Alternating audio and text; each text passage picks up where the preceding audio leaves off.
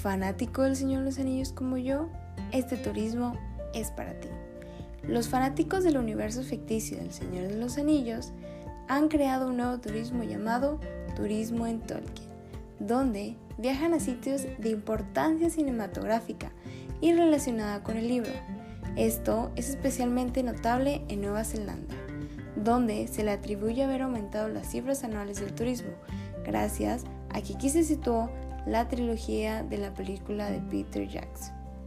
Muchos de estos lugares se han conservado y alterado para fomentar el turismo, ya que los turistas a veces viajan vestidos como personajes de los libros o películas, integrándose a lo que se le conoce como fandom como cosplay. Los fanáticos viajan a lugares conocidos y oscuros relacionados con el Señor de los Anillos. Si tú eres uno de estos, te recomendamos visitar Mata Mata.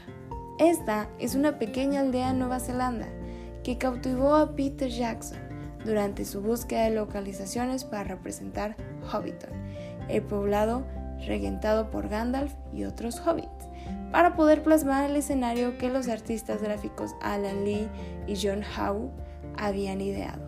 Tuvieron que remover grandes cantidades de tierra con la ayuda de maquinaria que prestó el ejército de Nueva Zelanda a los productores.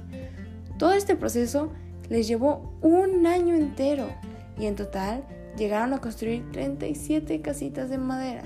Una vez finalizado, tardaron tres meses en filmar las escenas de esta saga entera.